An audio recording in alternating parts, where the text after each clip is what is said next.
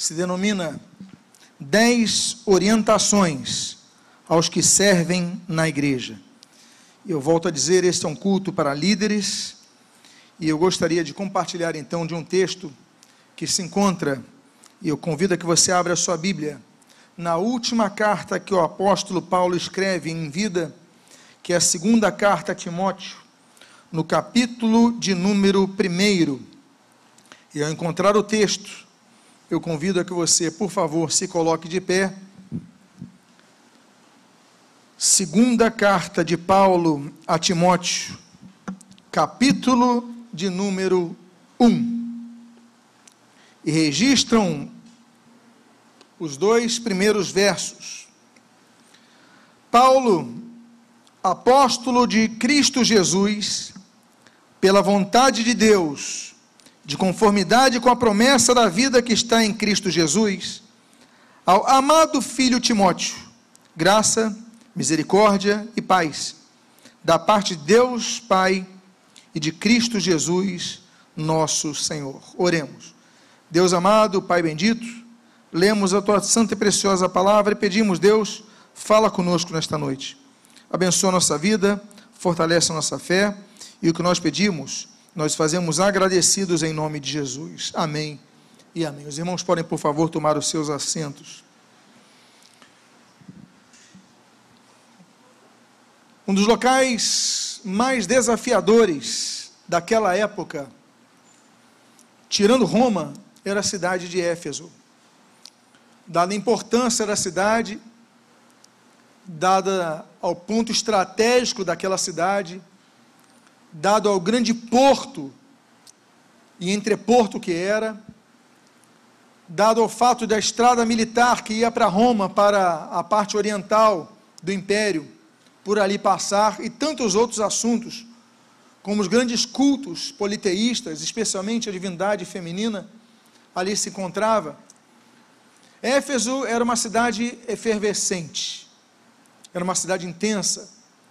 E ali então o apóstolo dos gentios, Paulo, ele decide morar, ficando ali por dois anos. Dali, Paulo tornou a sua base para abrir igrejas em outros locais. Ali era um centro ministerial do apóstolo Paulo. Quando o apóstolo Paulo então vai colocar um líder para cuidar daquela igreja que tanto bem ele conhecia, onde ele morara, ele escolhe esse que aqui é citado ao amado filho Timóteo, a um filho na fé Timóteo, a homem que fora preparado desde cedo, a sua mãe, a sua avó, Lloyd, Eunice, prepararam ele nas escrituras sagradas, tinham uma fé sem fingimento, eram pessoas crentes, eram servas. E então Paulo cresce, é, Timóteo cresce num ambiente onde havia escritura havia oração, havia fé no Senhor. Paulo então chama ele de filho amado. Por quê? Porque Paulo prepara como filho. O Senhor Jesus, ele disse ali em Marcos capítulo 10, que muitos por causa do evangelho iam perder o apoio de pais, de mãe, de irmãos, mas ganhariam novos pais, novas mães e novos irmãos. Marcos capítulo 10, nós lemos isso. A Bíblia fala que nós passamos a fazer parte, em Gálatas capítulo 6, de uma família da fé. Hoje somos família. Uma família que é composta de pessoas de várias formações, diversas raças, não importa a sua condição social, somos uma família. A Bíblia diz, em João capítulo 1, que aqueles que creem no Senhor Jesus Cristo, eles passam a ser filhos de Deus. Somos uma família. Agora, quando Paulo se refere a Timóteo como seu amado filho, é interessante notar que existe a paternidade espiritual. 1 Coríntios capítulo 4, ele falou: Olha, em Cristo eu vos gerei. Ou seja, na evangelização nós geramos filhos. Na evangelização nós geramos e reproduzimos discípulos para Cristo. Mas existem dois filhos de Paulo que recebem os chamados qualificativos. Um deles é Tito, capítulo 1, que ele fala a Tito, verdadeiro filho na fé. E esse é o segundo momento que ele cita o qualificativo a filhos, que é o amado filho Timóteo. São dois discípulos diferentes, Tito e Timóteo. Os dois vão se tornar pastores de igrejas diferentes, Creta e Éfeso.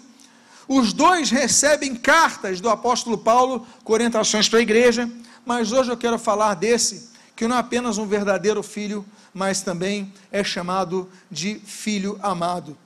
E a este jovem, a esse jovem líder, Paulo traz várias orientações, das quais eu gostaria de compartilhar com os amados irmãos dez delas. A primeira das orientações que ele traz àqueles que servem na casa do Senhor. Portanto, essa orientação serviu para Timóteo, serve para cada um de nós. É o que nós lemos no texto do capítulo 1, versículo número 6. Por esta razão, venho lembrar-te, lembrar-lhe que reavive o dom de Deus que está em você pela imposição de minhas mãos. O texto reavive anasopirel. Aná é aquilo que se repete, é anabatista, então aquele que é rebatizado. É, então, análogo, palavra que é relativa a. Tudo que tem um aná na frente aponta a uma repetição. Pireu vem de piros, que significa fogo, ou seja, reaviva a chama, reaviva, uh, não é só o dom, mas é aquele calor que você tinha. Quando se passa um tempo do ministério, todos nós passamos por circunstâncias que aquilo que um dia aqueceu nosso coração vai diminuindo.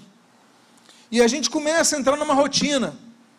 Aí você começa a tocar porque você está escalado. Você começa a servir nas escalas de trabalho porque chamaram você, olha, tem alguém para me ajudar na escala de hoje. Tem alguém para cuidar das crianças e você vai lá como um esforço, como uma obrigação, como uma atividade que você, ah, eu vou fazer não porque eu tenho prazer, já tive prazer, eu conheço, eu sei tocar, eu sei falar, eu sei evangelizar, eu sei servir, mas eu perdi esse ânimo. E o apóstolo Paulo, Paulo traz um segredo para esse jovem. Ele fala o seguinte: olha, reaviva. Como diz o texto que eu citei aqui do original, reaquece. Porque se precisou reaquecer, é porque um dia isso começou a esfriar. Quantos que estão servindo ao Senhor Jesus nos púlpitos estão desanimados?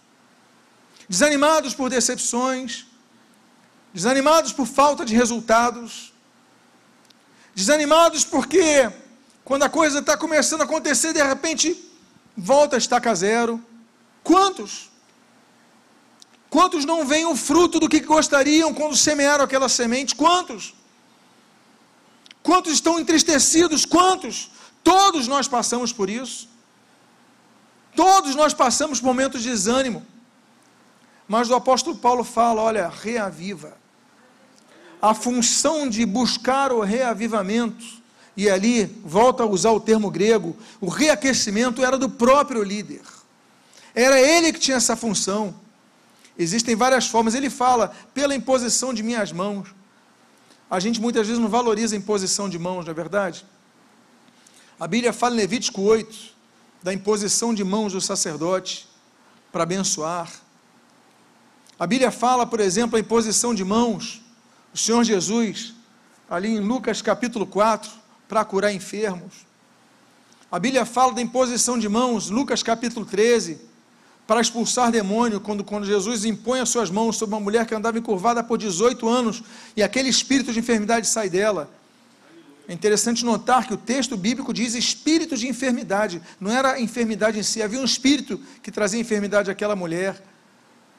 A gente vê em posição de mãos, por exemplo, sobre a importância de posição de mãos, por exemplo, a transmissão de autoridade à igreja primitiva, Atos capítulo 7 a imposição de mãos para o recebimento do batismo com o Espírito Santo, Atos capítulo 8, a imposição de mãos para a transferência de, de, de, de, de dons espirituais, como nós estamos vendo aqui nesse texto de 2 Timóteo capítulo 1. Ele fala: olha, você não se esqueça daquele dia. Por quê? Porque imposição de mãos não é algo que vai fazer com que você não, todo momento vou me lembrar, não. As circunstâncias vêm, as decepções acontecem, os desertos chegam, nós cruzamos desertos, mas desanimamos. Quantas vezes você vem servir na casa de Deus cheio de problema? Aí eu estou vindo tocar aqui o meu teclado, mas você está passando por dificuldade, está passando por tristeza, tá passando... eu estou ali na recepção, tô... mas você não se esqueça das portas que Deus abriu. Agora, você não pode se esquecer que aquela transferência de autoridade, como Timóteo recebeu um dia, pela imposição das mãos do apóstolo Paulo, elas tinham valor. Então ele tinha que reaquecer. Não era Paulo que falou, eu vou voltar para impor as minhas mãos sobre você. Paulo também não falou, olha, vai naquele culto para você buscar alguém para revivar o dom que é em ti. Ele fala, olha, eu quero te lembrar para que você reavive. Como nós reavivamos? Através da busca e através das ações. A busca interna, as ações externas. A busca pedindo ao Senhor: Senhor, renova a minha vida. Um dos corinhos que tanto me falam, aquela canção que diz: Renova-me, Senhor, já não quero ser igual. Essa canção é uma canção belíssima que reflete várias expressões correlatas da Bíblia. Muitos eu vejo quase que é, um salmo nisso, aquele salmo, Senhor, olha para mim, olha o meu coração, me ajuda, me limpa, me fortalece, me guia, renova-me. Eu quase vejo essa correlação. Então nós devemos buscar no Senhor isso, reavivar aquela chama que foi apagada. O segundo conselho que o apóstolo Paulo dá está no versículo de número 8 do capítulo 1. A Bíblia diz: Portanto, não se envergonhe do testemunho de nosso Senhor, nem do seu prisioneiro, que sou eu. Pelo contrário, participe comigo dos sofrimentos a favor do Evangelho, segundo o poder de Deus. Participa comigo os sofrimentos a favor do Evangelho.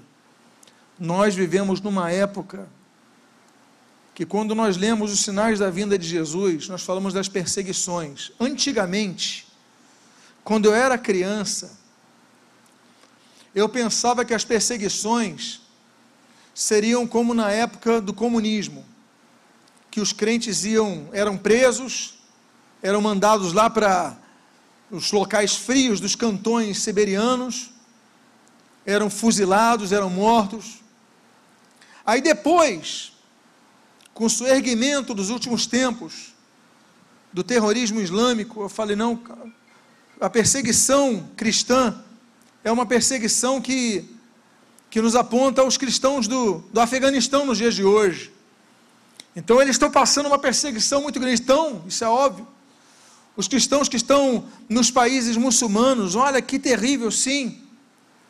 Só que nós que vivemos num país que tem, temos liberdade para pregar o Evangelho, a gente pensa muitas vezes que a perseguição é para eles, para a fase do comunismo, para a fase do islamismo, mas nos esquecemos que hoje em dia, quando você declara a tua fé em Cristo nas Escrituras, você começa a ser perseguido. Um jogador de futebol, nessa semana, ele falou: Eu fui obrigado a usar uma roupa em favor do movimento LGBT. É a profissão dele, o time todo vestiu, ele falou: Mas eu não concordo, mas eu fui obrigado. Para quê? Vai sofrer perseguição. Uma pessoa me comentou há pouco tempo atrás: Olha, na minha empresa, no mês LGBT, nós vamos ter que usar um crachá com arco-íris. E se você não usar, você vai ser recriminado no seu emprego e você acaba perdendo o seu emprego, não é isso? Você começa a ser reprimido por quê? Porque você não pode expor os teus valores, o que você crê. Senão você é perseguido, não com armas na cabeça, mas com desemprego, com escarnecimento. O apóstolo Paulo fala: participa, Timóteo, comigo, dos sofrimentos a favor do Evangelho. Não é de outros sofrimentos, é por causa da nossa causa. Nós temos uma identidade, nós temos uma certeza. Um pastor foi preso algum tempo atrás, alguns anos atrás, na Suécia, porque se recusou a fazer um casamento homossexual na igreja. Ah, nós temos direito, não pode ter recriminação. A gente fala, poxa, isso aconteceu lá na Suécia, daqui a pouco isso acontece no Brasil, não é profecia, não. É pelo caminhar da carruagem. Porque você, se você falar que você não concorda, eles já dizem que você é homofóbico. Você e homofóbico é qualquer coisa que você diga, você não concorda, eles passam a te denominar dessa forma. Você não persegue. Eles façam o que eles querem. Eles têm a dependência deles, não são obrigados a nada. Agora parece que nós estamos perseguindo. Agora, quando nos perseguem, não são cristofóbicos? Eles que nos perseguem e não são cristofóbicos? Tem algo de errado nisso. E ele fala: participa comigo dos sofrimentos. Sofrimento foi profetizado por Jesus, João capítulo 16. Atos capítulo 14 diz que importa que nós passamos por sofrimentos para entrarmos no reino dos céus. A Bíblia traz uma galeria. Tiago 5 fala de, de grandes homens da fé que sofreram por causa do Evangelho. Hebreus capítulo 11 é a galeria dos heróis da fé. Nós temos a nossa fé, nós temos a convicção. Agora, isso tem um preço. E o preço é os sofrimentos. Muitos não querem. Muitos querem receber sorriso e aplauso de todos mas nossa função não é e jamais será buscar o favor da sociedade. A nossa função não é agradar esse mundo, que é um mundo tenebroso, como a Bíblia diz. A nossa função é pregar a palavra. A nossa função é brilhar a luz de Cristo, é não negociar com as trevas. Uma terceira coisa que nós aprendemos está no capítulo 2, no verso de número 2. O apóstolo Paulo diz: E o que você ouviu de mim, na presença de muitas testemunhas, isso mesmo transmita a homens fiéis, idôneos, para instruir a outros. A Bíblia chama algumas pessoas de fiéis. Por exemplo, Números capítulo 12, a Bíblia denomina Moisés de fiel. Segundo Reis, capítulo número 22, a Bíblia denomina o rei Josias de fiel. Jó, no capítulo 1, é declarado homem fiel. Daniel, no capítulo 6, é declarado homem fiel. O próprio Timóteo declarou em 1 Coríntios, capítulo 4, de homem fiel. A Bíblia fala em Colossenses, capítulo 1 e capítulo 4, de três homens fiéis. Nós temos Epafrodito, Tíquico e nós temos Epáfras e Onésimo, homens, Epáfras, Tíquico e Onésimo, homens que são declarados fiéis. A Bíblia chama o Senhor Jesus Cristo em Apocalipse, capítulo 1, de testemunha fiel. A Bíblia diz em Apocalipse capítulo 2, olha, a igreja de Esmirna, ser fiel até a morte, dar-te a coroa da vida. Nós temos que buscar uma coisa, fidelidade. O que é ser fiel? Ser fiel é não mudar a sua palavra que você empenha alguém.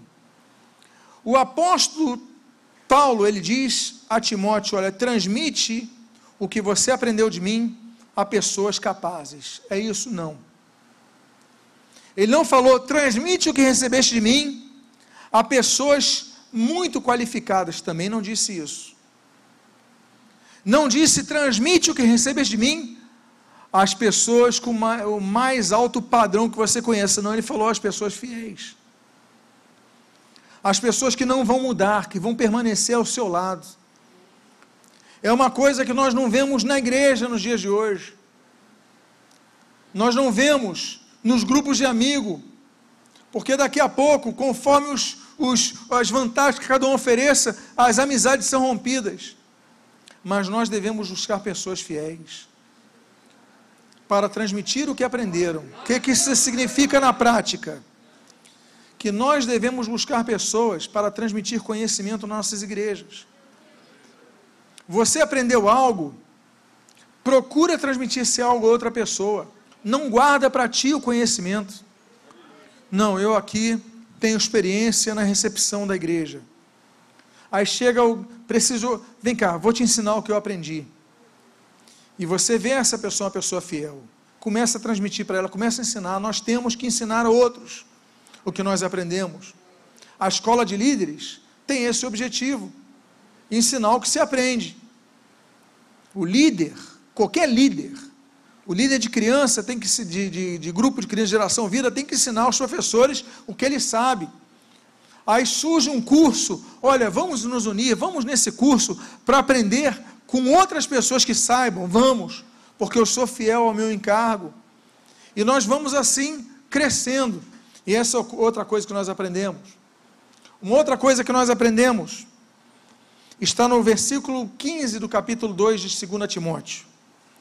Diz: Procure apresentar-te a Deus aprovado, como obreiro que não tem de que se vergonhar e que maneja bem a palavra da verdade. Que maneja bem a palavra da verdade. A Bíblia ela tem que ser, Deuteronômio capítulo 6, amada. Nós devemos, Josué capítulo 1, meditar nas sagradas letras. Nós devemos, Salmo 119, versículo 11, guardar no nosso coração a palavra de Deus para não pecar contra o Senhor. Nós devemos, Isaías 26, confiar na palavra de Deus. Nós devemos, João capítulo 5, examinar a palavra de Deus nós devemos confirmar o que nós aprendemos com a palavra de Deus, Atos capítulo 17. Nós devemos, Tiago capítulo 1, praticar a palavra de Deus. Nós devemos, é, Mateus 22, conhecer a palavra de Deus.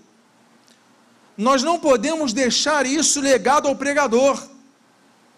Porque você fala, a função de conhecer a palavra de Deus é de, do pregador. Ele vai pregar a palavra de Deus. Eu sou um diácono, não preciso conhecer a palavra de Deus. Eu sou auxiliar, não preciso conhecer a palavra de Deus. Eu sou um músico, eu tenho que tocar bem. Eu não preciso conhecer a palavra de Deus. Quem disse? Nós devemos amar as Escrituras ao ponto de nós sempre buscarmos mais e mais. A qualquer momento eu vou fazer concurso bíblico entre os músicos. Vou pegar os músicos, olha, vamos fazer aqui um, um concurso bíblico. Os músicos dizem amém? amém. Só dois.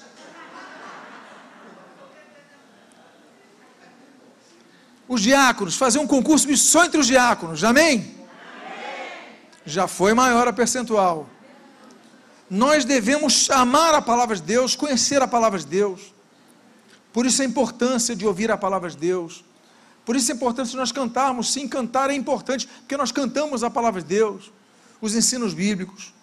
Nós devemos manejar bem a palavra, mas como vamos manejar se não abrimos?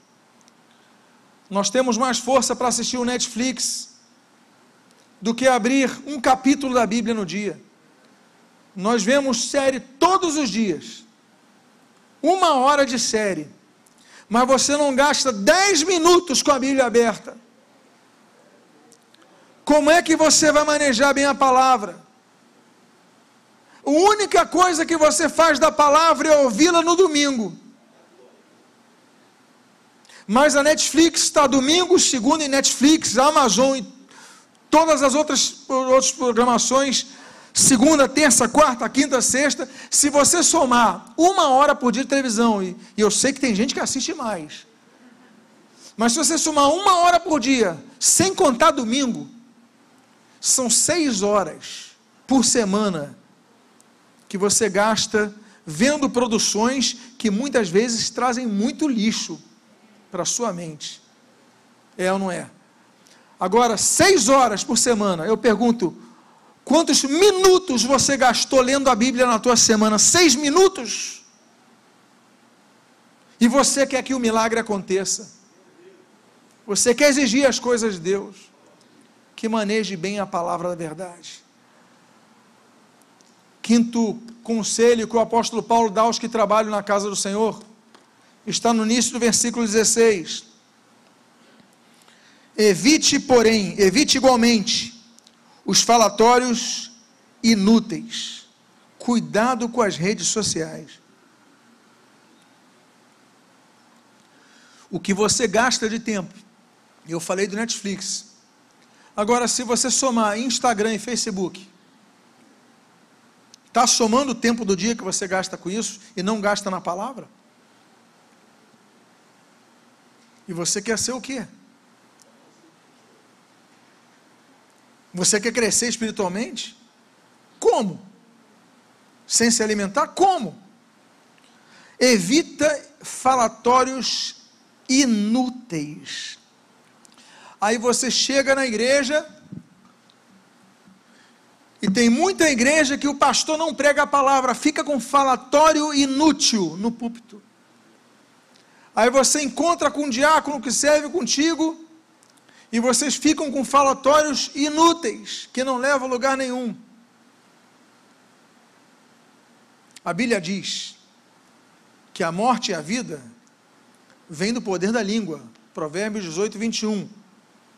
Aquele que faz bem uso, comerá do seu fruto. Nós devemos aproveitar as nossas palavras, evitar palavras malditas. Aliás, Provérbios fala sobre isso, que a maldição sem causa, ela não vai acontecer, não vai preservar, não se cumpre. Provérbios 26.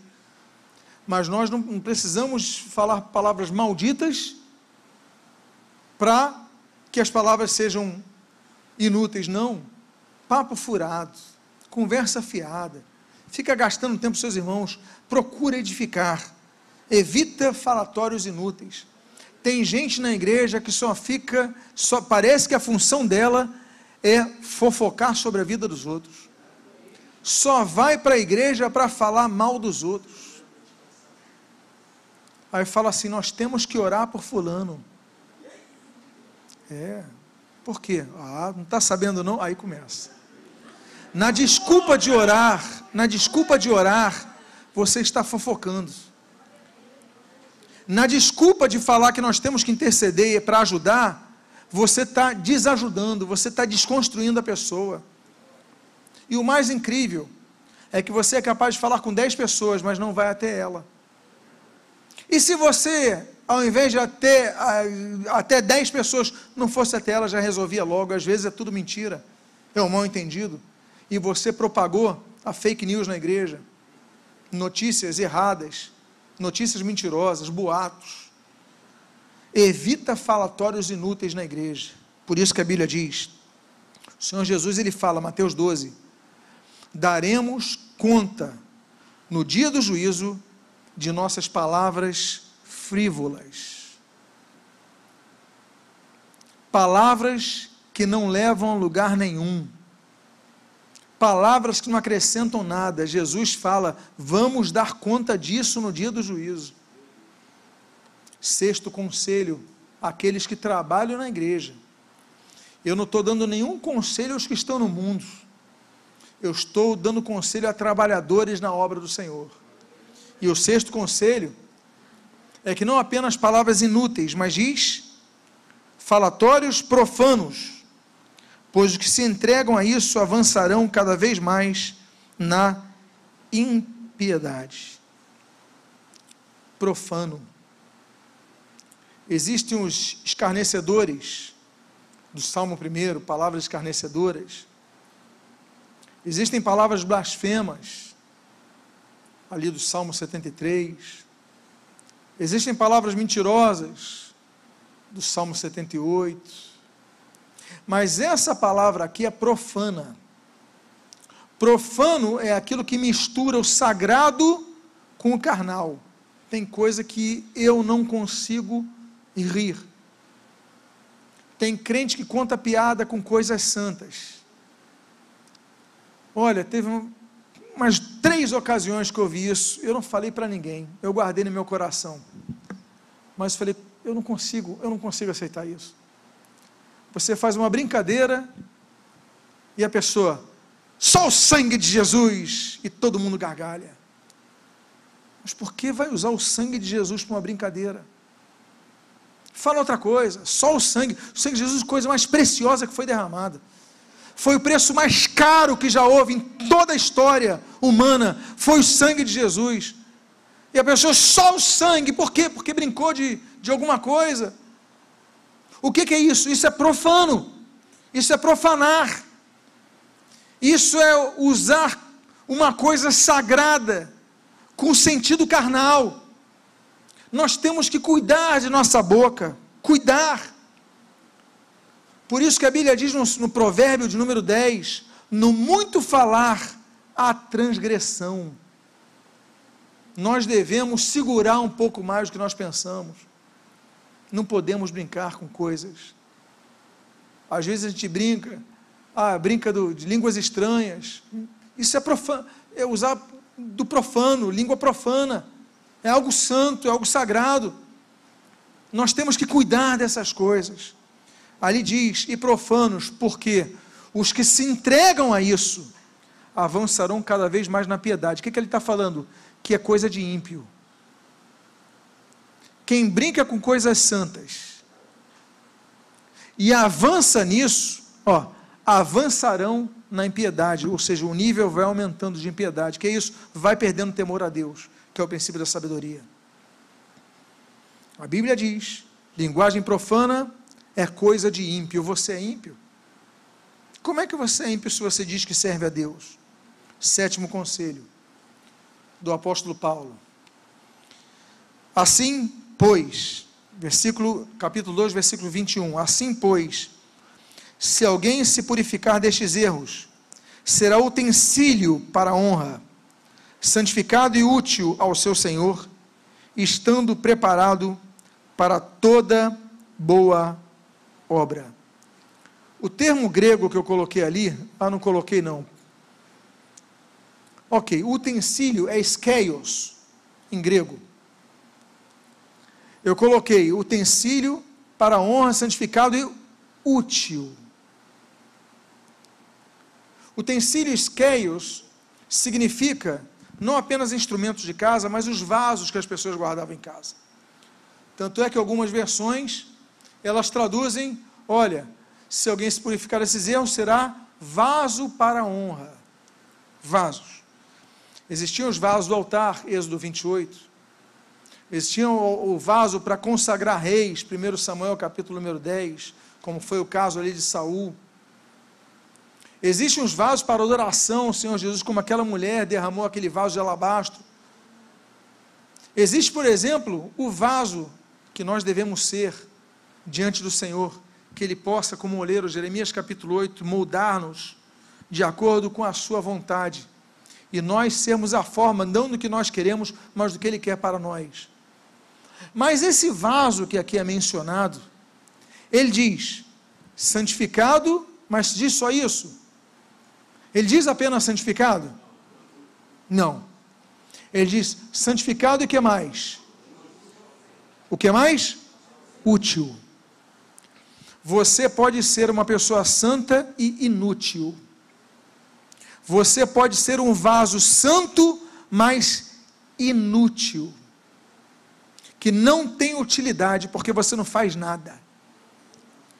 Você só recebe. Você vai na igreja, recebe a palavra. E recebe a palavra, e recebe a palavra, recebe, só recebe. Aí você tem uma vida santa está separada do mundo, mas não faz nada para a obra de Deus. Ele fala: ó, você se purifica dos erros. Você não fala frivolidade, você não usa língua profana, você se purifica, se santifica. Agora, além disso, você tem que ser útil na obra. Eu te pergunto, você veio aqui no culto central do ministério, um culto para oficiais é um culto para pessoas que exercem função na igreja. E eu te pergunto: ainda que você tenha cargo na igreja, você tem sido útil no ministério? Porque tem pessoas que têm cargos na igreja e são inúteis no ministério. Não fazem nada. Chega o domingo, coloca o blazer, cumpre a escala e não. E olhe lá. Se não pedirem nada, não vai fazer nada. Não são aquelas pessoas, que, que eu posso fazer? Se prontificando, se oferecendo, querendo fazer mais. Não. Se não escalarem você um mês, você fica um mês sentado só ouvindo a palavra e mais nada. Para que, que Deus te chamou? É para enterrar teu talento, Mateus 25? 14 em diante, ou para quê? Nós temos que ser vasos santificados e úteis. Diga à pessoa que está do seu lado que você seja mais útil ao Senhor do que tem sido.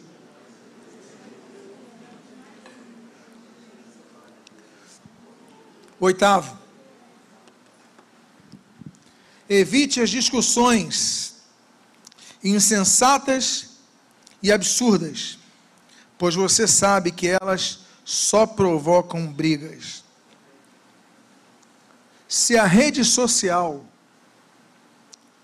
só te afasta de pessoas, faz um jejum de rede social, sai por um tempo,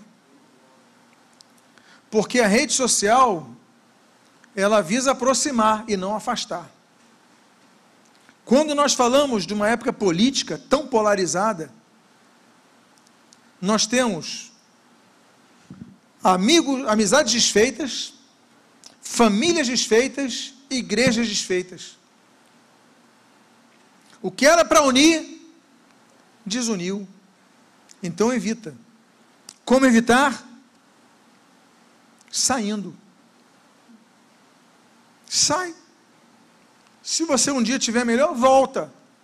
Mas não fica em discussões, o termo ali eu coloquei em destaque. Evite as discussões, você fica só discutindo. Tem gente que você fala assim: meu Deus, como essa pessoa tem tanto tempo. Senhor, me perdoe, Senhor, mas eu estou invejando o tempo que esse meu irmão tem. Porque enquanto eu trabalho aqui que nem louco, com pouco tempo para responder mensagem, o outro fica só polemizando, discutindo, discutindo, discutindo, discutindo. Ele fala: evita. O que é evitar? É deixar de entrar. O pessoal está discutindo sobre um assunto polêmico. Não entra, fica na sua. Por quê? Aí nós entramos numa sequência. No versículo 24, nós temos o penúltimo conselho aqueles que servem na igreja. Olha só. O servo do Senhor não deve andar metido em brigas, mas deve ser brando para com todos, apto para ensinar e paciente. É claro que a Bíblia diz em Romanos capítulo 12: se possível, tem de paz com todos. Não dá para ter paz com todos, se possível. Quando, agora, quando ele fala se possível, é se esforce se esforce. Não fica se metendo em briga, porque tem gente, é, é crente, é líder, parece que só quer brigar o dia inteiro. Parece que não busca paz, só busca guerra. Então não fique brigando com, os, brigando com os outros, haja com bradura. Deve ser apto para ensinar, paciente, mas não deve andar metido em brigas. E por último, Último conselho que o apóstolo Paulo, dentre vários, que eu gostaria de compartilhar aqui, que ele dá a Timóteo, disciplinando com mansidão os que opõem a ele, na expectativa que Deus lhes conceda não só arrependimento, para conhecerem a verdade, disciplinando com mansidão. A disciplina faz parte da igreja. A correção faz parte do método de educação de um pai para um filho, ou não é? Quem aqui é pai sabe muito bem o que eu digo, pai, mãe, sabe muito bem o que eu digo. Há momentos que você tem que corrigir. Agora, o texto diz: disciplinando com mansidão os que se opõem, ou seja, há uma oposição. Aí você fala: Deus, me dá domínio próprio. Quantos já oraram sobre isso? Senhor, me dá paciência. Quantos já oraram sobre isso? Graças a Deus, eu sou humano como você. Porque quantas vezes já pedi, Senhor, me dá serenidade, me dá sabedoria. E tem horas que você não consegue, mas você fala, Deus, eu falhei porque falhei. Me perdoe. Estarmos na igreja, servirmos ao Senhor, não nos torna sobre-humanos, nem super-humanos. Continuamos sendo humanos, sujeitos a falhas.